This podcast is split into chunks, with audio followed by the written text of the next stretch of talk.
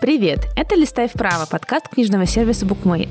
Меня зовут Ксения Грациенко, я главред оригинальных проектов Bookmate и литературный критик. А меня зовут Валерий Печейкин, я драматург, писатель и читатель. «Листай вправо» – это все еще книжный подкаст, но книги мы обсуждаем не случайные. Я почти не читаю нонфикшн. А я почти не читаю художественную литературу, зато читаю много нонфикшена. В каждом эпизоде мы с Ксенией рекомендуем один фикшн и один нонфикшн и обсуждаем, как они связаны и что эти книги могут нам дать. Сегодня я расскажу про книгу, по которой мне снова хочется сделать видеоигру. А я про книгу о самых опасных людях в мире. Обе книги можно почитать или послушать в букмейте. Ссылки мы оставим в описании.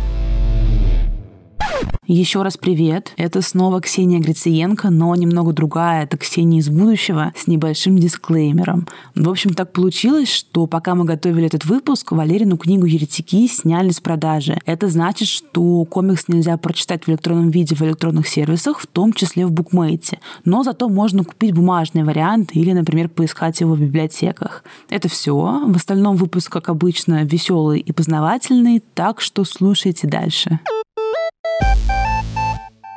Бен Надлер, Стивен Надлер написали мою книгу «Это отец и сын», художник и профессор философии, и книга, которую они создали, называется «Еретики чудесные и опасные истоки философии нового времени. Ее выпустило издательство Ад Маргинем в 2018 году. Перевела Александра Соколинская, художник, как я сказал, Бен Надлер. Звучит монументально. Ты еще не знаешь, что будет дальше. А дальше будет комикс о самых опасных парнях и девушках в истории.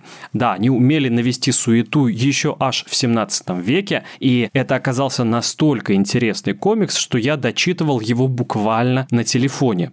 Книга эта рассказывает о людях, которые рисковали жизнью, чтобы мы сегодня повторяли их слова как банальность. Ну вот такое в истории бывает. И вот комикс о людях, которые подарили нам разные знаменитые цитаты, чтобы мы могли ставить их в статусы наших социальных сетей. Например, называла ли когда-нибудь ты кого-нибудь мыслящим тростником? Могу начать себя так называть. И я не обижусь, потому что это фраза Паскаля. Или, например, ты после бокала двух дух вина говорила «свобода есть осознанная необходимость». Это кто? Разумеется, Спиноза. Или, например, ну, самая знаменитая фраза «все-таки она вертится». Нет, это не ты после двух бокалов вина, это земля. И вот в комиксе это говорит Галилей. Комикс о людях, которые многим действительно рискнули для того, чтобы мы сегодня смогли, наконец, не просто произнести эти банальности, а найти силы для того, чтобы их доказывать, найти силы для того, чтобы отделить законы законы природы от закона Божьего и начать задавать все те многие вопросы, на которые философия постаралась ответить. Но многие из этих вопросов, кстати, до сих пор не решены. Я не обещаю, что мы решим их сегодня вместе на подкасте, но Давай попробуем. А я сегодня расскажу про книгу Ольги Токарчук.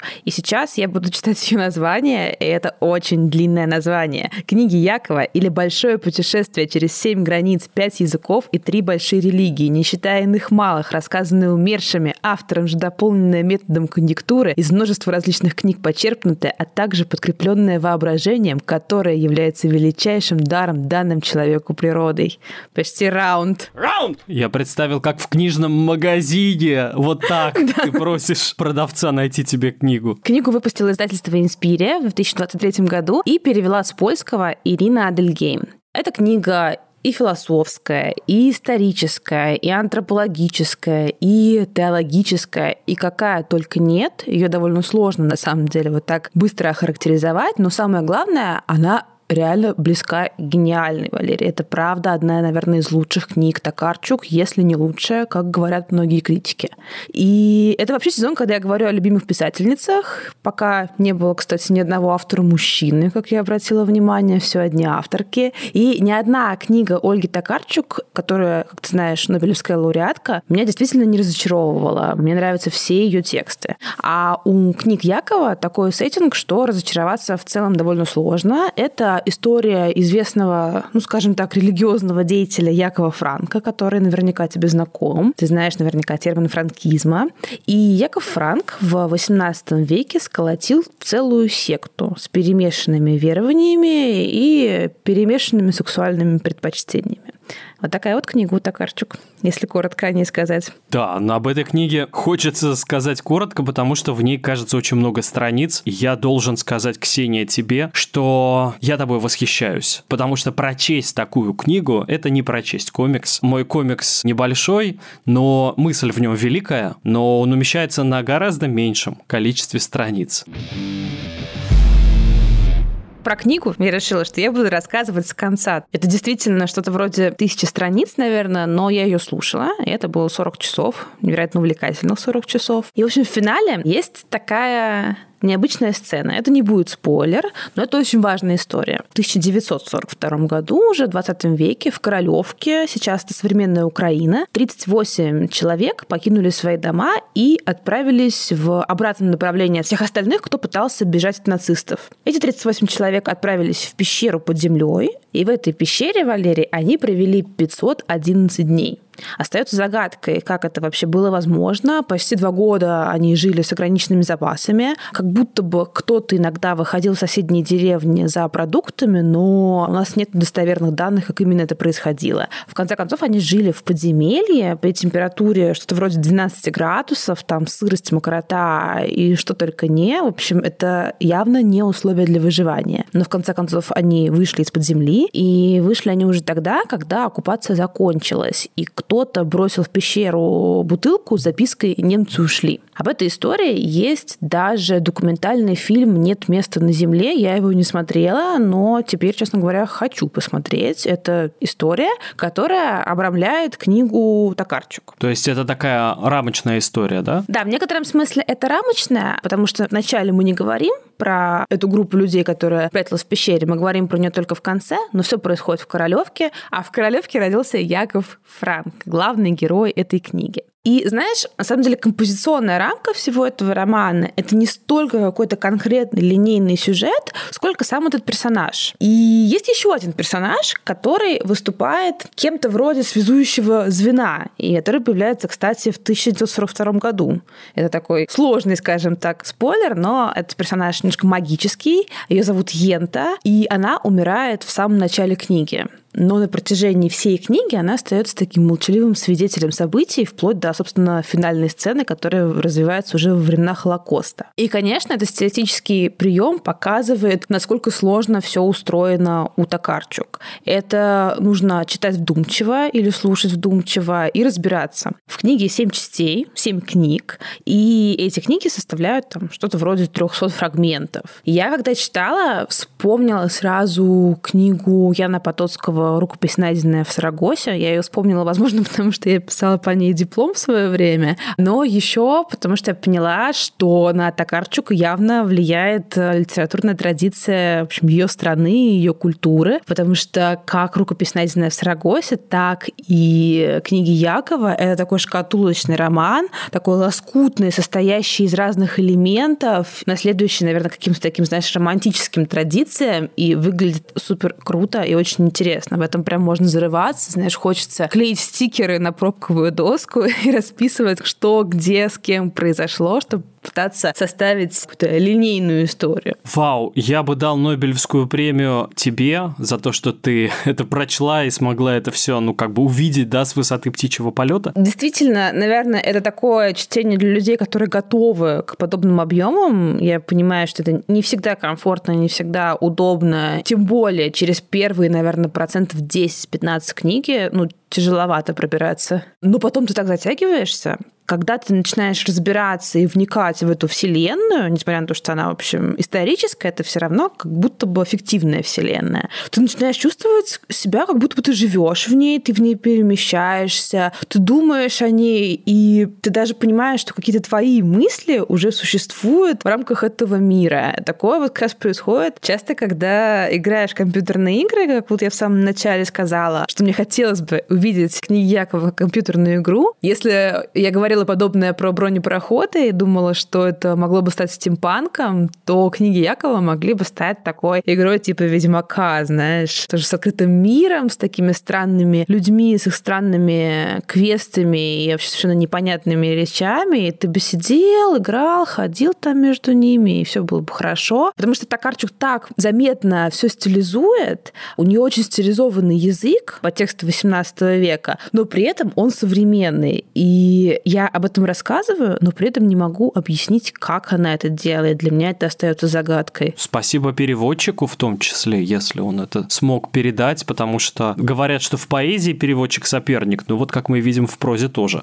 Ты сказала, что эта книга вдохновила тебя на игру вроде Ведьмака, а я подумал, что мой комикс скорее напоминает Тетрис. Знаешь, когда друг на друга падают разные фигуры, разные имена, такой неймдропинг, потому что у меня очень много философов, и все они герои, все они падают друг на друга. И все ждешь какую-то вот эту единую большую палку, которая придет и поможет тебе сжечь несколько этих уровней, но я сегодня буду сам такой большой палкой. И вот я пришел для того, чтобы переварить для вас этот небольшой комикс, там 100 с лишним страниц, но знаешь, Ксения, он как архив архивные файлы, да, RAR, ZIP. Для меня этот комикс, он распаковался в голове в такую тоже действительно большую книгу, как у тебя, потому что, когда я его прочел, я стал потом читать разные другие книжки, я стал читать интернет, свою тетрадку по философии, которую я вел, учась в институте, и вспомнил свое самое первое занятие по философии, когда мой преподаватель зашел в аудиторию, и ему нужно было время, чтобы заполнить журнал. И он сказал, пока я заполняю журнал, я задам вам вопрос. Если вы на него ответите, то я вам сразу поставлю зачет по философии. Это тест? Это разминка. Докажи, что ты существуешь. Ну, я мыслю, это будет банально совсем, наверное. Знаешь, ты сразу посмотрела в корень, потому что Декарт прошел вот весь этот огромный путь, который мы прошли на первой паре по философии, еще не зная Декарта. А Декарт его прошел и задавал поочередно себе вопросы. Первый вопрос, который он задал себе как философу, это вопрос, что такое знание что я знаю, откуда я это знаю и что я могу знать. Да, напоминает мем про философский факультет, там, где котик спрашивает, что такое что. И вот Декарт реально человек, который спросил себя, что такое что, и стал на эти вопросы отвечать. И вот в этом комиксе вы узнаете о людях, которые первыми что-то сказали, первыми о чем-то задумались, и надо отдать им должное. До сих пор очень многие их идеи живы. Ну, например, идея про мультивселенную. Это же очень-очень старая мысль, высказанная давным-давно. Кем? Человеком, которого сожгли на костре в начале комикса. Разумеется. Джордана Бруно. Его сожгли, кстати, не только за то, что он настаивал да, на системе Коперника, но в том числе идея о множественности миров развивалась и Джордана Бруно, и Лейбницем. И сегодня, надо сказать, эта идея тоже жива уже в современной физике, которая изучает квантовый мир, субатомные частицы. И вот все это по-прежнему вопросы открытые, и открыли их великие философы, герои комикса Еретики, а потом уже это все перешло в поп-культуру, в Марвел, ну и в наш подкаст, который тоже демонстрирует, как две разные вселенные сходятся и разговаривают. Какой же ты поэт все-таки в душе, Валерий? Какой поэт? Вот я сейчас этим ласковым вступлением подготовил тебя к тесту. С тобой не расслабишься. Вот только подумаешь, что все хорошо, и начинается тест. Ксения, мне интересно поговорить с тобой не только как с читательницей, как с редакторкой, но и как с бизнес-вумен. Я знаю, что у тебя был бизнес несколько лет назад. Что это было? Чем ты занималась? У меня было две студии красоты. Ты когда-нибудь сама принимала посетительниц? Ну, как администратор, да, я работала. Ну, хорошо. Ну, представим, что ты сама принимаешь посетительницу, и ты будешь сейчас делать, как это называется, ногтевой свой дизайн. Я никогда не делала ноготочки сама. Ну, представь, мы же пользуемся воображением. Да, хорошо. И вот ты подстригла ноготочки и сделала маникюр. А потом, на следующий день, эта клиентка говорит, Ксения, срочно отдайте мне мои ноготочки. И ты ей говоришь, из-за чего вы боитесь, что я буду на них колдовать? Нет, говорит она. А зря, говорю я. Понимаете, я не могу решить один простой вопрос. Ногти – это же я, а когда вы их подстригли, получилось, что я разделилась на несколько частей. Ксения, вот что бы ты ей ответила? Я предложила ей уйти, иначе ее станет еще меньше. В конце концов, понимаешь, салон-то у меня был в Петербурге, известным как Ленинград, так что... Как Лейбниц-ленд. Вот куда я тебя приглашаю. В мир философии Лейбница, который задал себе этот вопрос. Вот наше тело может быть субстанцией. Ведь согласись, ты и я – это субстанции. Бесценные. Но мы делимы я говорю не только о ногтях или волосах, я говорю о том, что мы, ну, в общем-то, состоим из частей. И вот Лейбниц сидел и думал, как это возможно? Если что-то делится на части, может ли такая материальная субстанция называться субстанцией? И пришел к выводу, что единственное простое и неделимое, вот только оно имеет духовную природу, и только оно обладает подлинным единством. И это монада. Это монада или вот когда ты приходишь к психотерапевту, ты же работаешь, извини меня, не с монадой, ты называешь это по-другому.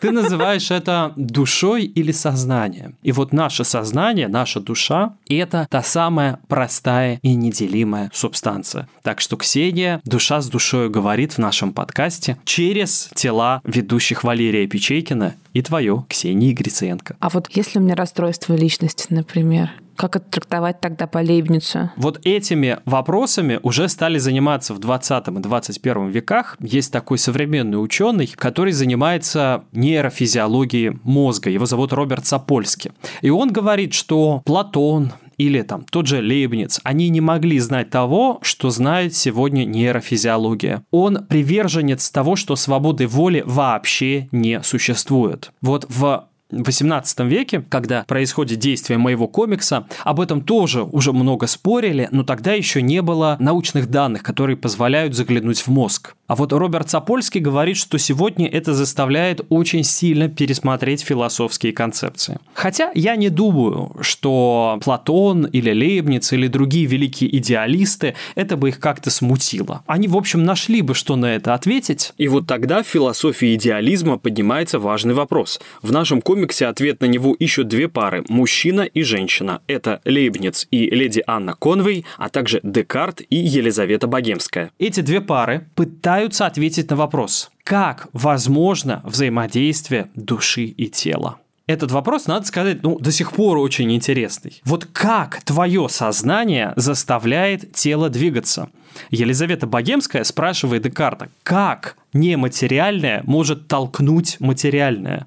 Сапольский, современный ученый, говорит, что да нет никакого нематериального, нет никакой души. Мы и есть производная биохимических процессов в нашем мозге. Сознание – это иллюзия, свобода воли – это иллюзия, поэтому он, например, часто выступает в суде и доказывает судьям, что то или иное преступление совершено по необходимости, что человек не мог повести себя иначе, потому что это он, его мозг, его ДНК, он неволен над собой. Ну, от себя добавлю, например, Эрвин Шрёдингер в 20 веке, автор, ну, ты знаешь, знаменитого тезиса про кота Шрёдингера, он в книжке «Что такое жизнь?», хотя эта книга вообще как бы о биологии, а сам он физик, он в этой книге задает вопрос, да, две предпосылки. Он говорит, первая предпосылка – это мое тело, оно функционирует как чистый механизм в соответствии с законами природы. Это он берет от Декарта. Второе, тем не менее, я знаю из своего опыта, и он неопровержим, что я направляю движение этого механизма, этого тела. Последствия этих движений я предвижу, и в случае, если они окажутся роковыми и исключительно важными, то беру на себя полную ответственность за них. И вот почитайте комикс, и вы поймете, как и откуда эта мысль взялась, как она развивалась, и как на этот вопрос отвечали великие философы. Ну, слушай, Токарчук, кстати, тоже очень много есть про отношения человека с его телом, но в религиозном контексте, естественно, потому что все происходит на фоне трех мировых религий и их некоторого слияния в лице Якова Франка,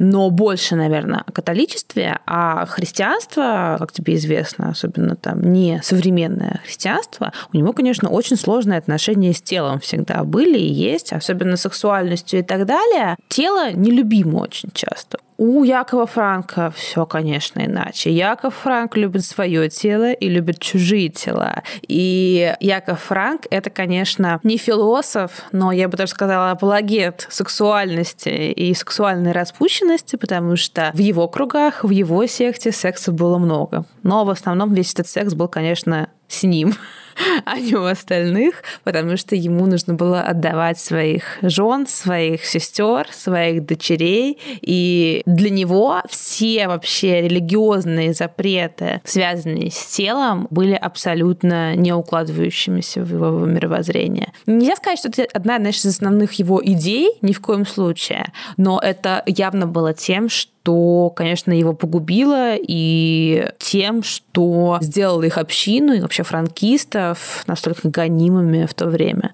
Потому что, конечно, никто не готов был принять, что, в общем, к телу можно относиться так. Анна Конвей, о которой я уже говорил, она сказала очень интересную мысль. Вот ты сейчас описываешь Франка и его особый взгляд на телесность и говоришь о том, как религия относится к телу, да, иногда она его ну как тебе сказать, считает сосудом скверно. И вот я предлагаю взглянуть на это по-философски. Вот Анна Конвей задала очень интересный вопрос. Мог ли Бог сотворить материю как нечто настолько отличное от себя? Ну то есть, если Бог творец нашей Вселенной, и Он создает ее материальной, и наши тела – это материя, Неужели они настолько отличаются от Бога?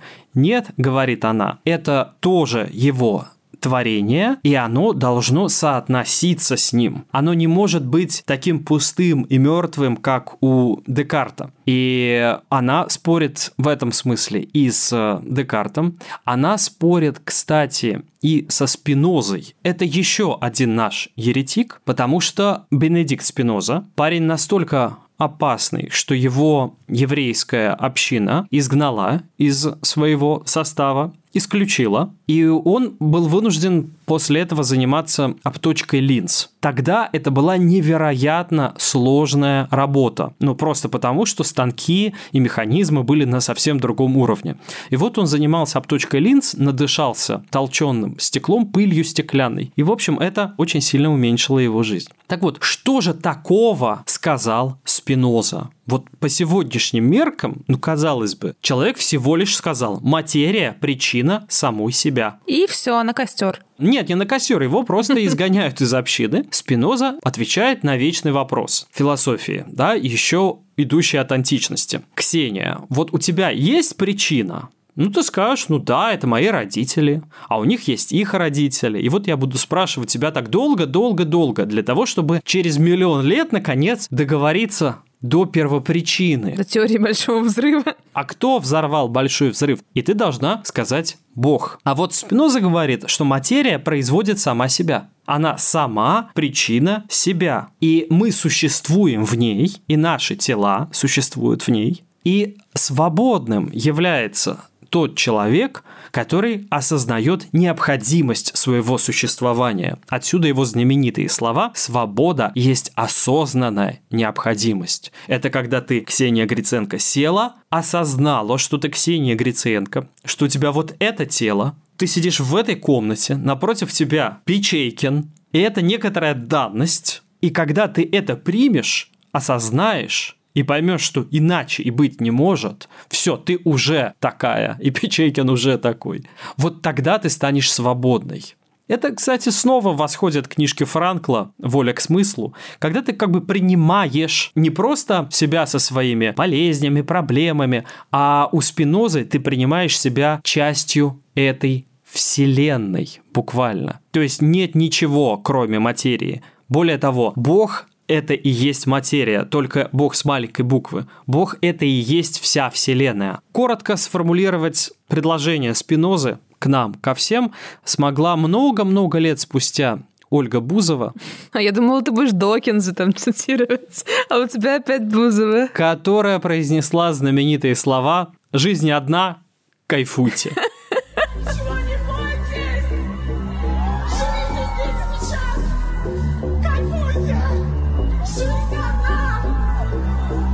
А Лебниц смотрит на этот мир глазами человека, для которого было очень важно в этом мире увидеть ответ на вопрос о том, почему существует зло. Потому что если этот мир сотворен благим Богом, как же в этом мире возникло зло? И Лебниц говорит, что Бог создал на самом деле лучший из миров, из всех мультивселенных, вот этот единственный мир самый правильный, и он был реализован. И в этом мире есть свобода воли, есть законы этого мира, которые могут приводить к разным поступкам, которые мы считаем злыми, но мир-то, мир-то, Ксения, лучший.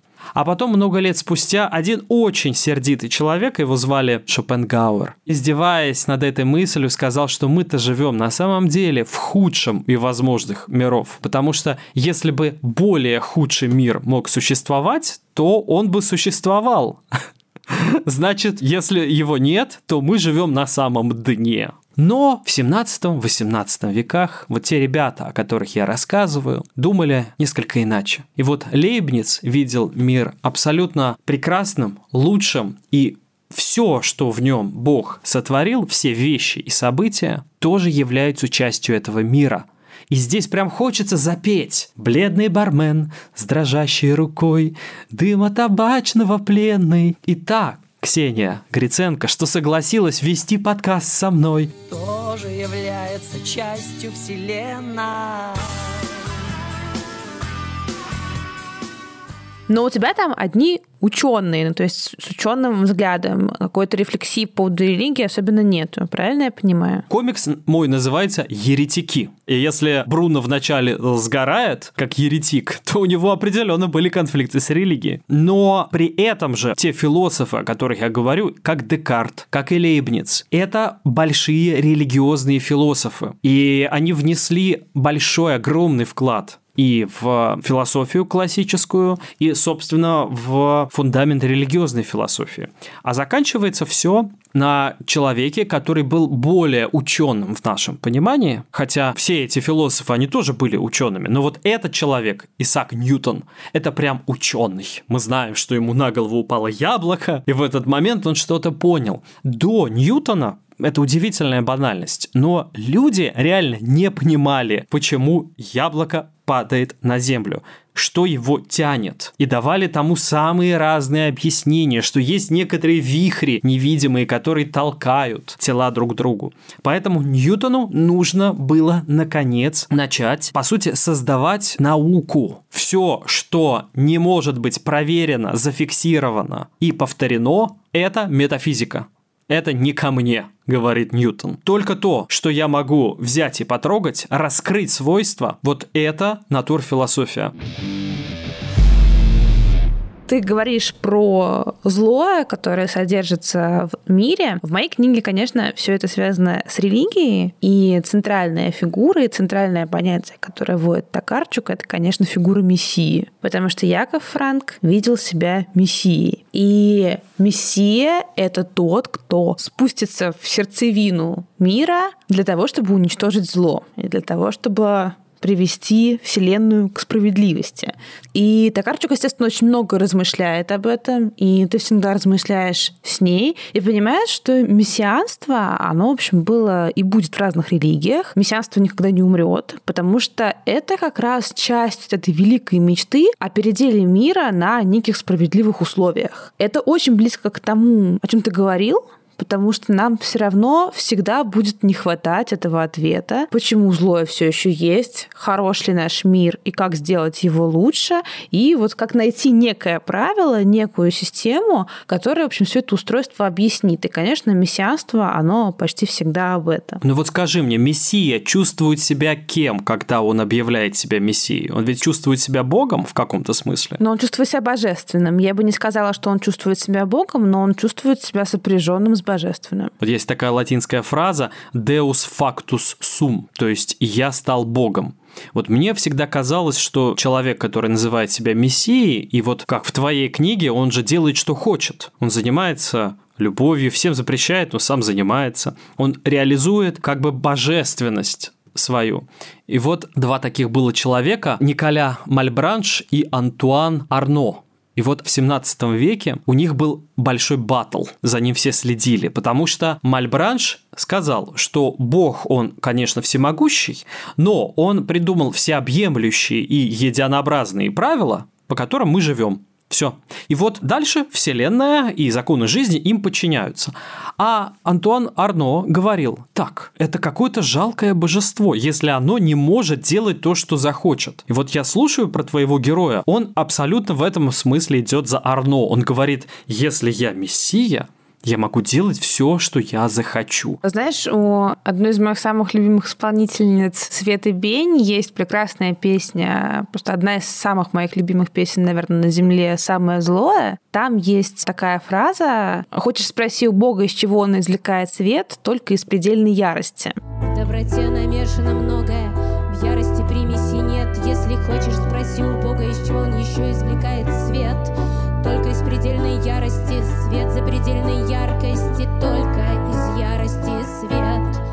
Мне кажется, если бы Яков Франк жил в 2023 году и слушал Свету Бейн, то я думаю, что ему понравилась эта фраза, и этой фразой он бы мог все оправдывать, потому что для того, чтобы найти священное, для того, чтобы привести людей к святому и божественному, нужно, конечно, упасть, нужно соединиться с грешниками, иначе это не работает ты не можешь быть просто хорош, свят и классен, и тогда придет страшный суд и все наладится. Нет, так это не работает. Тебе нужно сначала упасть. А он персонаж, извини за такой школьный вопрос, он отрицательный или положительный? Он мошенник, он обманщик, он уже мессия и так далее. Мы понимаем из исторического контекста и всех документов, что, конечно, это был не самый привлекательный мужчина, но Токарчук так выстраивает свою книгу, что, несмотря на то, что Франк — это центральный центральный ее герой, он всегда остается немного на периферии. Она никогда не ведет повествование от его лица. И это понятно, потому что довольно опасная территория попытаться заглянуть в голову такого человека.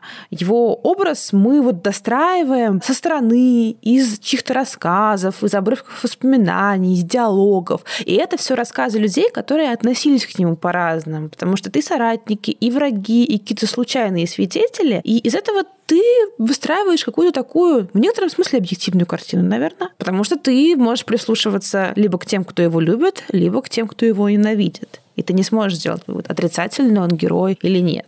Но, понимаешь, все равно это реальная историческая личность, и поэтому ты, конечно, за 40 часов погружаешься в эту вселенную, но, тем не менее, ты не сможешь избавиться от мысли, в общем, что на самом деле происходило.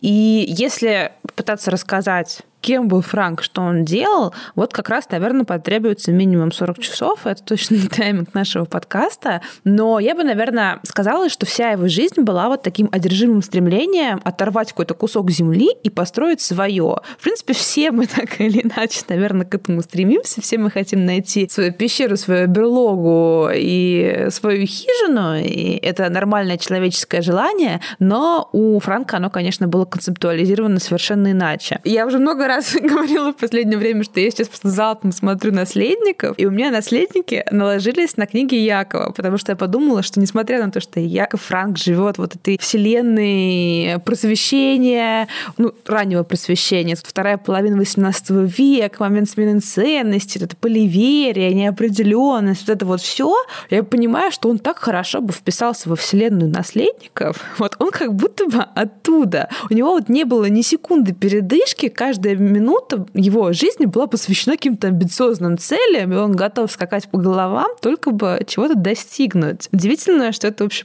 происходило в совершенно другое время. И он менял э, вероисповедание, он менял союзников, он менял страны, он менял свободу на тюрьму и тюрьму на свободу, причем не раз. И он основал собственное религиозное учение, условия которого тоже постоянно менялись. Менялись в зависимости от того, как ему в тот момент было удобно, как ему нужно было там избежать некого конфликта с церковью или с властями, или наоборот, когда у него появлялись какие-то влиятельные союзники. И поэтому сложно сказать, знаешь, типа франкизм — это вот это и это. Когда ты заходишь в любую статью про Якова Франка, там больше рассказывается про всю его историю, чем про какие-то его постулаты. Хотя, в общем, ну, пытаются, конечно, выделить основные аспекты его учения, но это как будто бы условность, потому что это все такое пересечение событианства, кабалы, хасидизма. Он сам постоянно симпатизировал то одним религиозным учением, то другим. И это что-то такое текучее. И, наверное, единственное, что всегда оставалось у Франка, это то, что он всегда не спровергал привычные религиозные догмы и их отрицал. Поэтому ему, как и твоим героям, было легко называться еретиком. И как будто бы не играет роли, не спровергаешь ты эти догмы, потому что веришь в науку или потому что ты хочешь основать собственную религию. Комикс «Еретики» начинается с Джордана Бруно, а заканчивается на Вольтере. Причем и начало, и конец очень короткие. Все философы, они как будто собираются для групповой фотографии, встают для того, чтобы словно открыть новое время, время для классической уже философии, а потом для философии не классической, иррациональной, для 20 века, для постмодернизма и, в общем, вплоть до подкаста «Листай вправо». Так что этот комикс как фундамент европейской и мировой мысли выглядит прям действительно очень-очень круто. Да, и книги Якова — это тоже явно произведение, которое должно стать фундаментальным. Я думаю, что через много лет его будут изучать в школе как классику, как мы изучаем «Войну и мир». Не случайно Токарчук писал его около шести лет. Она перелопатила просто огромное количество архивных документов. Она была вовлечена во все это с головой, и в послесловии она даже пишет, что вообще для художественных книг не принято писать библиографический список, и если бы она его написала в случае с книгами Якова, получился бы огромным, но она все равно немного рассказывает, какие источники она использовала, потому что иначе было бы неуважительно по отношению к ним. Еретиков ведь сделали отец и сын, и вот прям видно, что один из них на Надлер-старший прочел очень много философских книжек, а Надлер-младший это все зарисовал. Потому что, чтобы нарисовать одну такую страницу, надо же реально прочесть, что там писал Лейбниц, чтобы сжать это до твиттерного сообщения. И это, правда, огромная работа. Просто у меня один философ читает много книг, и его сын коротко это все зарисовывает, а у тебя один человек читает много книг и пишет еще одну огромную книгу. Обе книги, которые мы обсуждали, и «Еретиков», и книги Якова, можно почитать или послушать в букмейте. Ссылки ищите в описании. Напоминаем, что наш подкаст есть везде, где только могут быть подкасты. Яндекс Музыка, приложение Букмейт, Apple подкасты, Google подкасты, Castbox, YouTube и прочее. А еще подписывайтесь на телеграм-канал Букмейта. Он так и называется Букмейт. Ссылка на него тоже будет в описании. На всех этих платформах и в канале канале можно ставить нам лайки, подписываться и писать отзывы или комментарии. Мы за ними внимательно следим и радуемся всем комплиментам. С вами был подкаст Букмейта «Листай вправо» и его ведущие Ксения Грициенко и Валерий Печейкин. А этот эпизод вместе с нами делали продюсер Бетси Исакова, редакторка Лиза Каменская и звукорежиссерка Лера Кусто. Пока всем когита эрго с умным. Что-то слабенько, Валер, Пока мои монады, не знаю. Пока мои монады. А я была уверена, что ты закончишь Звездными войнами этот свой тейк и поговоришь про ситхов и джедаев. Там, там, тарадам, там, тарадам, там, там, тарадам, там, тарадам. Ксения Гриценко.